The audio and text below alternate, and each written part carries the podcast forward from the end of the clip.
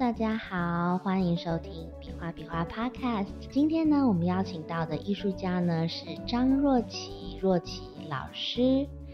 Hello，若琪老师。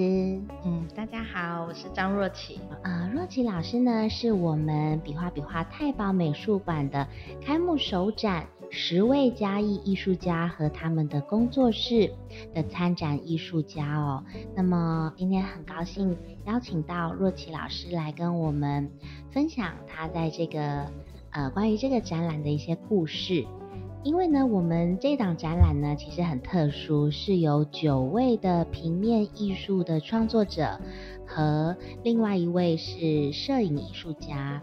魏三丰老师来一起合作。那么呢，魏三丰老师呢，他有进到另外九位艺术家他们的创作的空间，或者是呢，另外有呃规划一个跟他们的创作可以互动对话的一个场域，在那边进行拍摄。这里面呢，有非常非常多的故事。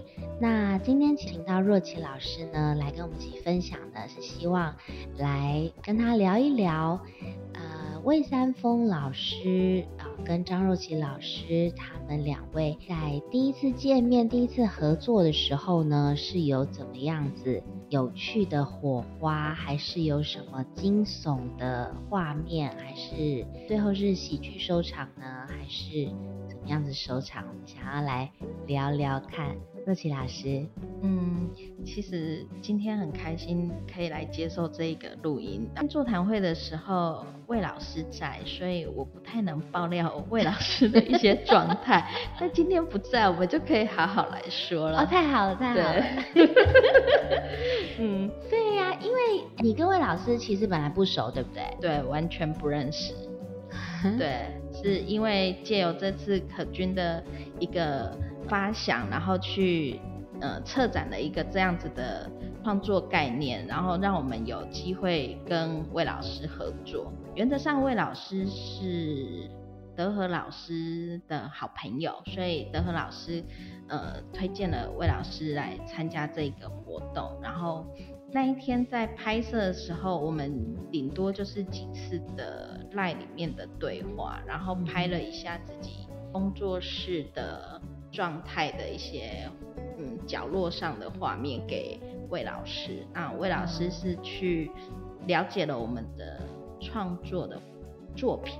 哦，嗯，对，他是有先上呃搜寻了很多我们的呃创作的作品，然后开始去构想或是寻找他契合的场景，嗯，去。呼应我们的画面，嗯嗯，对对，因为他我据我所知，他一直以来就很想要拍一系列都是艺术家的、嗯、啊的这个摄影、嗯，然后他这一次终于有机会，而且是一次就跟你们九位艺术家来合作，对，但是当中有一些是他本来就比较熟悉，嗯、那大部分是他其实本来并不熟，对，对不对？不认识，所以他自己先去做很多功课，是。嗯，来了解你的作品。那你觉得他做完功课之后，你觉得怎么样？他来了解你的作品。嗯，其实，在拍摄的前一两天，可能自己也越来越紧张。然后我就跟魏老师说：“老师，我有新的作品，我可以换吗？”啊，对，我有另外一套比较算是疫情这两三年发想的一套新的作品。我觉得它在视觉上的张力会比。我原本在创造的之间那一个系列的作品会更有视觉上的张力，可是其实魏老师在构思我之前作品的时候，应该已经有很多画面在他脑袋，所以老师不希望我临时换作品。嗯，对，然后我就好，那我们就照原本的计划继续执行这样。那后来在拍摄的过程中，应该说要拍摄之前，我们真的第一次面对面接触的时候，是德和老师在拍摄的时候，我有去探班。那你怎么会去探班呢？所以应该是要清场啊，你才可以探班。嗯，当然，德和老师要拖的时候，我就绕跑了。两个男人的眼神，默默的告诉我应该要滚了。所以老师就跟我说，给你一个坐标，你就去那里看看我们要去那里拍的场景。那时候大概是中午十二点，对，所以我就，嗯，因为他们可能接下来有更重要的画面要进行，所以我要赶快离场，所以我就开着车，然后去跟着地图上老师给的坐标是没有地址的，哈，就是经纬度的那种坐标，哦，然后我到那个桥上，然后神秘哦，对，就是一个桥的上面，因为老师跟我讲说我们要去合体拍，嗯，然后我就在桥上拍了一张照，传给老师说是不是这里，后老师说对，就是这里，明天早上六点半集合。然后我是巴掌溪的提案是不是？对，然后后来我发现那是一个叫吴凤桥啊，所以它是有地名的嘛？对，的桥上，然后。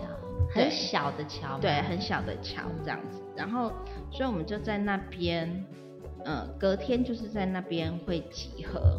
那在拍摄之前，老师有跟我说，他希望的感觉，其中一部分是，呃，因为要拍清晨，他觉得我的作品是有灵性的、空灵的感觉，所以他想要有一种全身是穿白色的衣服，然后。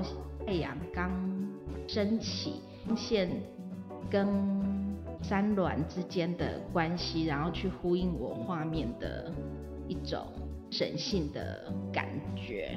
哇，很有 feel 哎。对，嗯。可是里面有一个问题，我刚刚有听出来，有关于穿着。对，就是白色的衣服。我的创作一直都是水墨创作，这十几年来。我习惯穿的衣服会比较多，是属于深色，因为会常常使用到墨汁。嗯，我不太会去穿浅色的衣服。那当然也是跟修饰身形有一点关系，就是当了妈以后身材微胖。我我认识你那么久，我看你都是穿深色啊。对，我从来没有穿过浅色的衣服。当老师跟我说要全白。嗯我真的是傻眼，我说不能黑的吗？他说清晨不够亮，你再穿黑的是没办法拍出是他要的画面。嗯嗯嗯。然后我就想，好吧，那我已经知道地点了，那接下来就是找道具的衣服，就默默的跑去公司啊，或是一些服饰店。那时候真的是冬天在拍摄，那时候十二月、十二月一月多在拍摄。天的衣服全白的是非常少的，就是最多就是驼色。哇，出了一个难题耶。对，然后我一直找，一直找，哦，终于找到一件，记得零码的，哎，全白，这个真的是老师要的感觉。嗯，不过不是我要的感觉。嗯，可是当我是他拍摄者，因为。其实在这这个拍摄过程中，这状态就是我我跟老师的关系，我也是他的呃创作的一个元素，不是我花钱请老师来跟我拍，是我我也要配合，所以我也是他的一个工具。所以老师希望我要有什么样打扮，我就必须。你也是使命必达。对对，所以我就选了一个哦老师想要的全白的衣服，然后。就是觉得，你觉得就现场就给他买下去了。对，嗯、可是其实我我知道穿起来不是我爱的样子，嗯、对，不是我的衣服，就是不是我的衣服就对了。嗯、然后，好，隔天，嗯，隔天就真的买完，在买的过程你还是忍不住又买了几件深色的。对，这可以讲吗？这个我们录音可能很多人会听到。嗯、对，就反正就是 买了几件深色，然后回家偷渡到衣橱里面，老公又不会发现这样子。对，好，然后就就这样默默的，我的道具已经准备完了。好，一直到隔天，还有什么其他道具啊？嗯，作品啊，作品，嗯嗯、因为就是要带作品，然后还有嗯画架，老师希望我。拍摄的时候，作品是可以立起来，在画架上一个嗯立面，这样子可能在视觉上会比较有一个垂直水平面的一个构图。嗯，哎、欸，所以老师跟你讲的很清楚，哎，对，非常清楚，哦、所以是没有告诉我 size 尺寸，画架的尺寸。嗯。嗯，然后我的画架，正常的画架都在台南的工作室。嗯，我嘉义这边的住的地方，我的画架是迷你或是桌上型的，这、是我比较小作品会用到的东西。哦对，那我就硬着头皮把我桌上型的画架带去，嗯，就一个迷你的画架。对，那但是你有你的画，你带的画是迷你的还是大的？嗯、我带去的作品是五十号。我当下，嗯，我只觉得他要我带画架，嗯，跟带作品，嗯，我我真的没有想到画家撑不起作品。嗯，对，然后我心里想，挑战哦。我我我心里想，嗯，反正摄影师都很厉害，他们很会就地取材的，所以我就，反正你跟我说带这个，我就带就好了。有交功课。对，所以我到现场的时候，老师就看画架呢，我就拿了我手上一个小小的，大概 A 四大的画架，A 四大要撑五十号。哦，好，然后我就放上去。然后图靠上去，画架倒了，图也倒了。然后一次两次，魏老师真的看着我那个眼神，哎呀，他的怕吗？他跟我说：“你自己想办法，你反正我就是要他立起来，你想办法把它立起来。”哦。然后我就看河堤上连一颗石头都没有，怎么会那么干净？对，他他是用他以前当中校的那种语气，对他他又是军人退伍的一个状态，所以当他严肃的时候，真的是好可怕哦，很很犀利，而且魏老师在摄影师上身的时候。啊、哦，很可怕，嗯，很严肃，嗯，他在拍摄的过程中，他是很专注的，嗯嗯，所以在 setting 你的场景的时候就。那你是怎样？手会发抖吗？嗯，好可怜啊，若琪，就是一整个 图倒下来，NG 图倒下来，NG，然后你就觉得哦，怎么会这样？嗯、然后好不容易找到一个平衡点，嗯，他们两个都盯住了，嗯、就是画架也盯着，然后呃图也盯着，嗯，风也没有来乱，然后哎、欸，老师的灯刚好架好了。啊、oh，OK。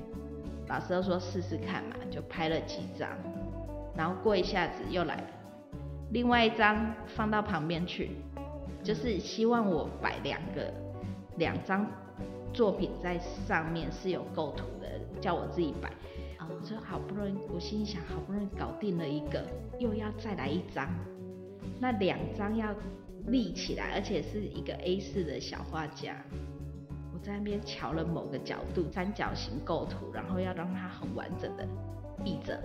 魏老师也很努力的拍了几张，他想说，我在想他应该觉得不要再给我搞那个 构图了，嗯，就不要让他再一直换。所以后来这一个场景大概拍完，其实魏老师他部分是很柔的，他竟然在一个清晨。不发钱，他帮我买了咖啡。哇，很细心哎。对，他竟然在拍摄中间冒出了一杯热咖啡，而且那时候清晨六点多，快七点的时候。然后那一杯咖啡破冰的嘛？嗯，就稍微有讲了一点话，然后他就跟我说：“你先喝几口咖啡，放松心情。”这样。是我拿着咖啡，他叫我喝，我真的是很急促的。吸了一口，然后赶快放下来。我只怕我的图再倒下来，完全没办法放松。对，我没办法放。然后我就在那边喝，然后一下子老师又说：“你拿着咖啡，手扶着图，看远方。”哦，就是这一张。对对，就看、哦、看着远方。嗯。然后就冒冒冒冒着，你就他就在那边拍，因为你我背对着他，我也不知道他到底。在哪？嗯嗯，一直到我觉得到底好了没？我怎么没听到声音？我一转头，哎，人不见了。啊，真的老师就不见了。然后我就看到，哦，我我看到了，在哪？河堤下坡的地方，他从地平线上面往上拍，哦，往我我就是有一点仰角的方式往上拍。拍的时候，呃，哦，老师躲到那里去，好，我就继续再补了几张正面的图，这样。其实我我那一天演呃座谈的时候，我很期待老师问我一个问题。什么问题？因为每个艺术家老师都有问，轮到我他没问，我一直以为他会问我。啊、哦，你最喜欢哪一张啊？他觉我希望他问我这一张我满不满意？啊啊啊！其实老实说，我不是很满意这一张啊。嗯嗯。可是我知道老师尽力了，就是他这张就是他趴在那边拍的。对，老师趴在河堤的斜坡，而且是仰角。其实女人在拍照永远是希望细纤细，然后高挑的感觉。可是我都已经看到老师趴到地上下面了，那个身材比例还是这样好，我真的知道老师尽力，是我道具不及格。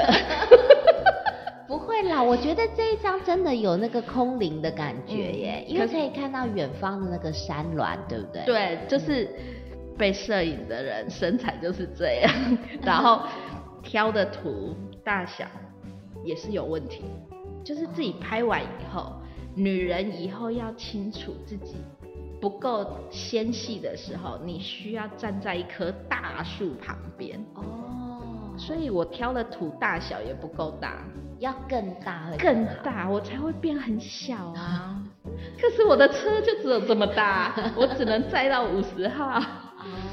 对，所以我如果可以载个一百号，我站在旁边，小鸟依人，我就可以小小的。下次知道啊，所以下次，然后鞋子千万不要再穿着，应该要再更高一点。这个是球鞋吧？对，可是因为就是白的。老师说要白，我就从头到尾给他白。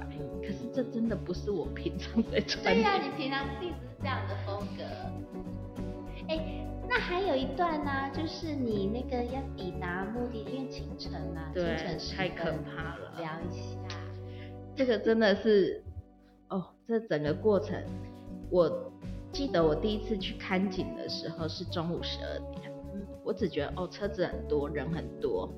然后就是会有一些嗯交通要道，那因为老师有跟我说，那是一个砂石场的出入口，对，出入口旁边有一条小小的路可以进去要拍摄的合体，他说到时候会从那边进去这样。那时候去看中午十二点觉得还好，可是老师跟我约的时间是，他说六点半要抵达。哇那你几点起床啊？嗯，其实我平常小朋友七点半之前要上学，我大概都七点才 起床。小孩应该有时候嗯、他有他永远都是迟到的。不是。对，所以可是老师跟我说六点半，我都在想，哦，好，六点半。前一天晚上其实真的也蛮紧张的。嗯。我四点就起床 四点。然后我天都还很黑。对，然后我就一直在准备我的穿着啦。然后，嗯，我想说那么暗，应该也不用化什么妆，一点点口红就好了。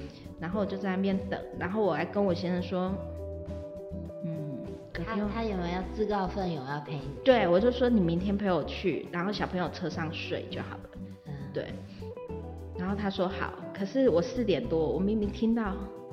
呼吸的声音，然后 那么安静，安静，安静，然后我就觉得，我到底要不要叫他？然后、哦、天人交战。对，后来我就想说算了，真的，我就是硬着头皮。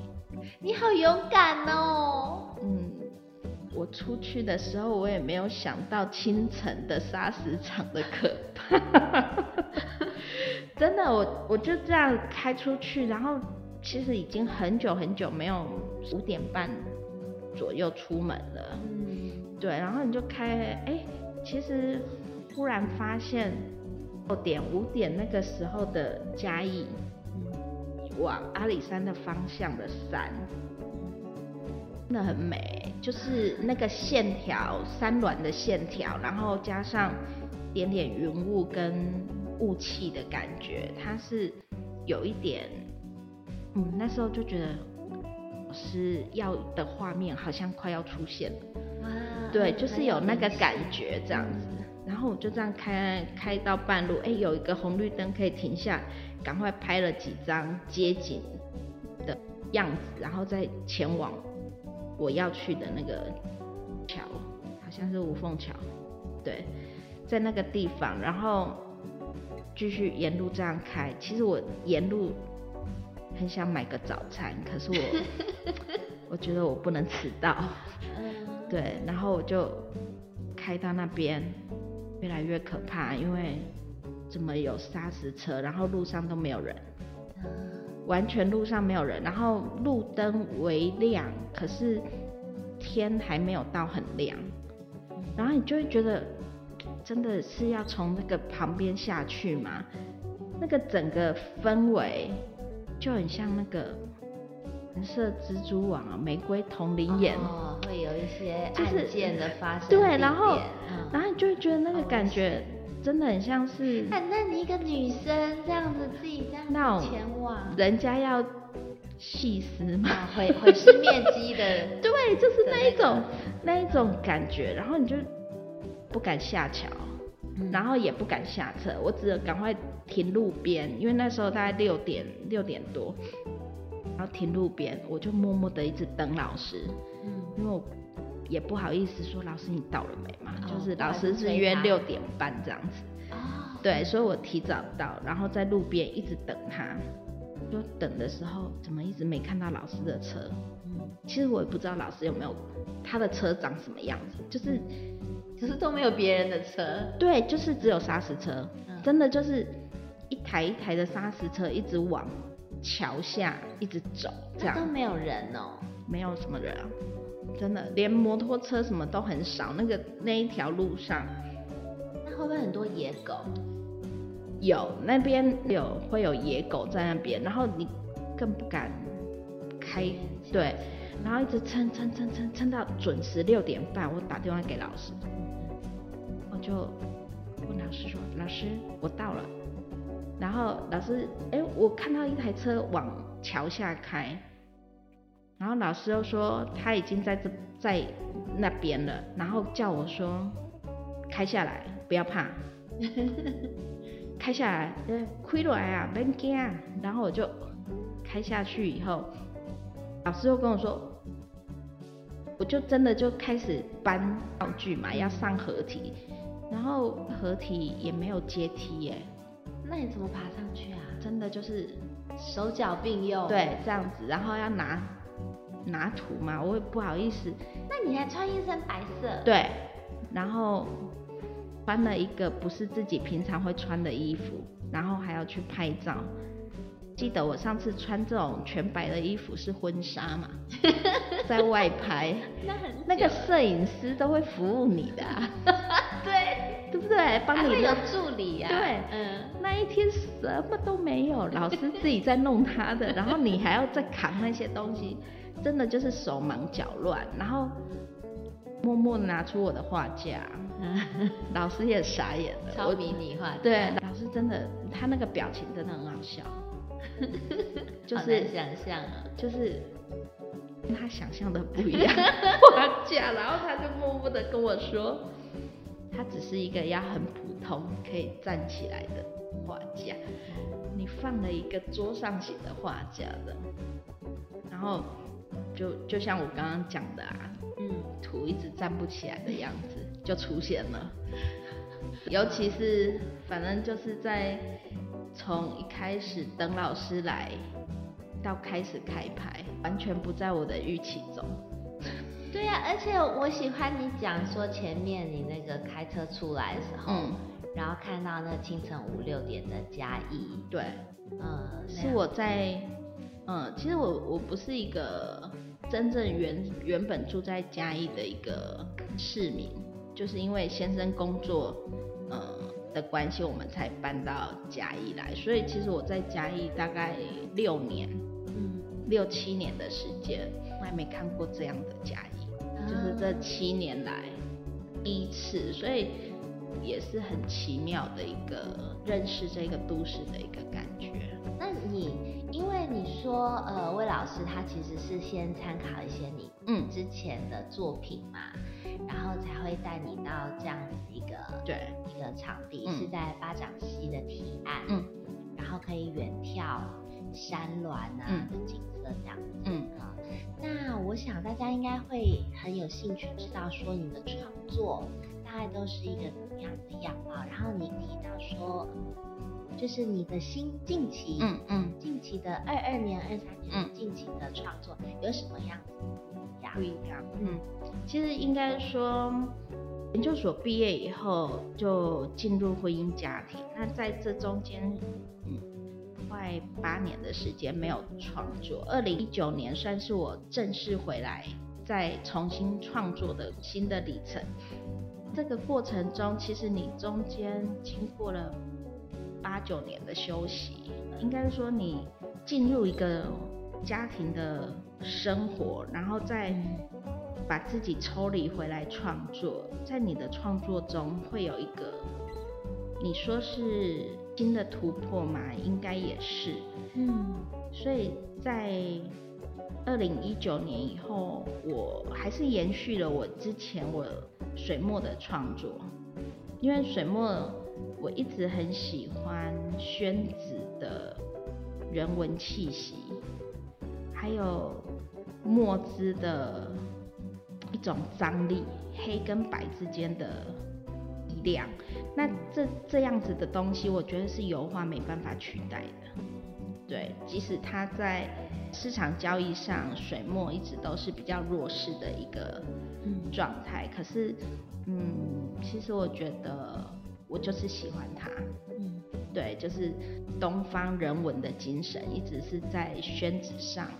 是可以到的这样子，可是我在大学之前，我我的创作都是西画为主，对，所以在创作的过程中，我会有一些现代主义的结构概念，嗯，可是我会运用东方人文留白，尤其是空白，在我画面上是很重要的一个元素，从一些结构上去找寻一种新的。